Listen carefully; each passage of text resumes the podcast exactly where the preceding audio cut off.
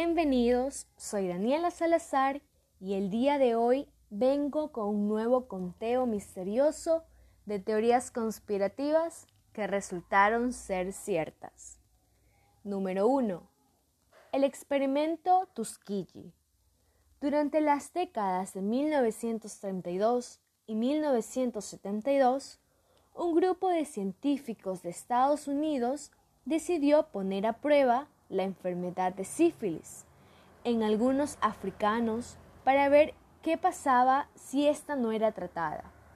Es muy triste porque para la mayoría de estos casos utilizaban a personas que eran de muy bajos recursos, muy pobres y analfabetas, es decir, no tenían educación alguna y por ende no conocían la enfermedad. No sabían que la tenían algo estaba dentro de su organismo y no tenían conocimiento. De hecho, lo triste es que no suele decir a los pacientes que estaban enfermos. Número 2. El proyecto MK Ultra.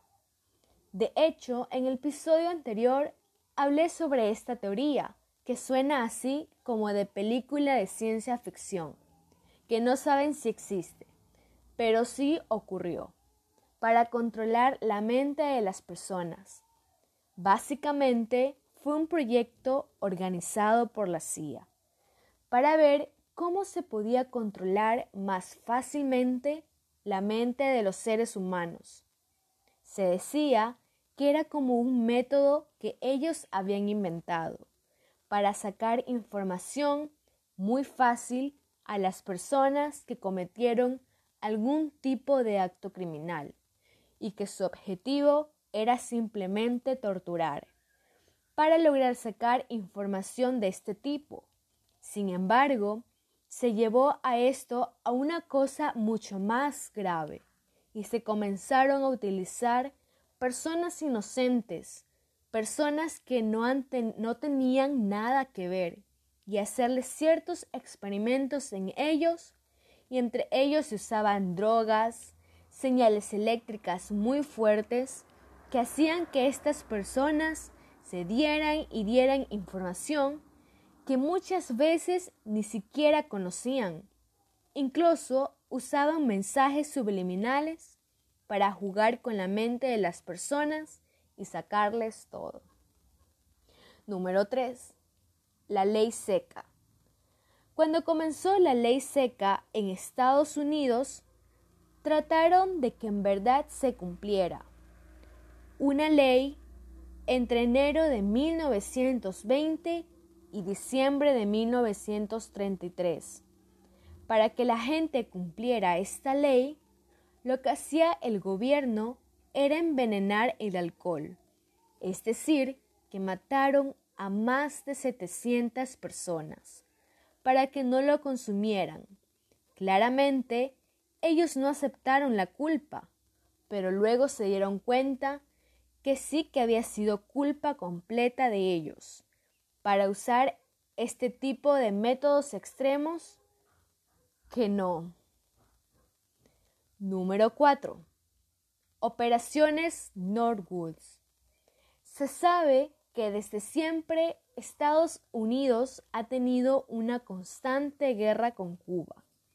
Ya no es un secreto, incluso pues ya se tratar de arreglar relaciones después de todo lo ocurrido. Esta es una operación en la cual en 1997 se descubrieron los 1500 páginas de un archivo clasificado de la CIA en la cual se especificaba un plan de Estados Unidos para entrar en una guerra terriblemente cruel con Cuba. Era un documento donde Estados Unidos publicaba algo que se llamaba Justificación para la Intervención Militar de Estados Unidos. Era básicamente un documento que contenía muchas falsedades muchas provocaciones donde decían que ellos habían hecho ataques de terrorismo, cosas simuladas, disturbios, secuestros de aviones, entre muchas otras cosas, para que la gente creyera y justificara una posible guerra con Cuba, sin realmente que fuera una justificación cierta. Número 5. El testimonio de Nayira. Esto fue un testimonio que dio esta chica que se llamaba Nayira. Tenía 15 años y lo dio en 1990. Ella habló ante el Congreso de Estados Unidos supremamente consternada y hablaba sobre la brutalidad que manejaba el ejército. El ejército iraquí, especialmente porque ella vio cómo mataban a 300 niños en un hospital. Y años después de esto, se descubrió que era la hija del embajador de Kuwait en Estados Unidos. Es decir, ella fue manipulada por los medios y por el gobierno estadounidense para que diera esta información y la gente creyera que era necesario que Estados Unidos interviniera en esta guerra del Golfo. Y fue completamente entrenada por una asociación de relaciones públicas de Estados Unidos. Número 6. Operación Paperclip. Justo cuando estaba a punto de acabarse la Segunda Guerra Mundial, Estados Unidos mandó un grupo secreto de la CIA a Alemania para traer varios científicos nazis y de esta forma que ellos experimentaran y crearan armas químicas, bombas nucleares, cohetes y mucha experimentación médica. En general para su país y lograr ganar también la guerra con Alemania llevaron a más de 700 de estos científicos junto a sus familias a Estados Unidos, sin que nadie, absolutamente nadie, lo supiera. Entre ellos, muchas personas importantes, como Werner von Braun, que fue el creador del cohete B-2 y que se convertiría más tarde en el padre del programa espacial en Estados Unidos. Kurt Blond, que era un especializado en armas biológicas. Harjes John Held, que fue quien hizo los estudios de qué ocurriría si el cuerpo humano llega a temperaturas muy bajas. Y lo hizo experimentando en prisioneros. Número 7 la Operación Hax. Esta fue una operación que se realizó entre el gobierno de Estados Unidos y el gobierno británico, y su objetivo era derrocar al presidente de Irán, Muhammad Mossadegh.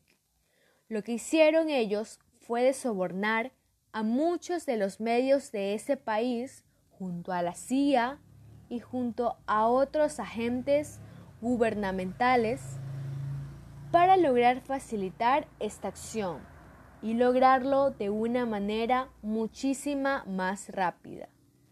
La BBC dice que el gobierno británico fue el que más aportó fondos para que estos salieran, es decir, ellos pusieron más plata.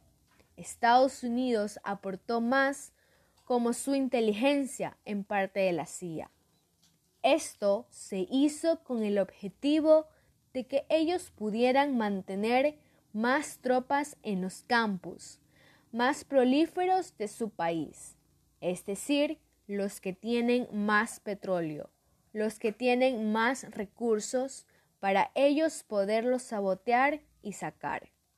Y ya, estas son las siete teorías conspirativas que terminaron siendo ciertas no sé si ustedes habían escuchado algunas de ellas, pero espero que les haya gustado.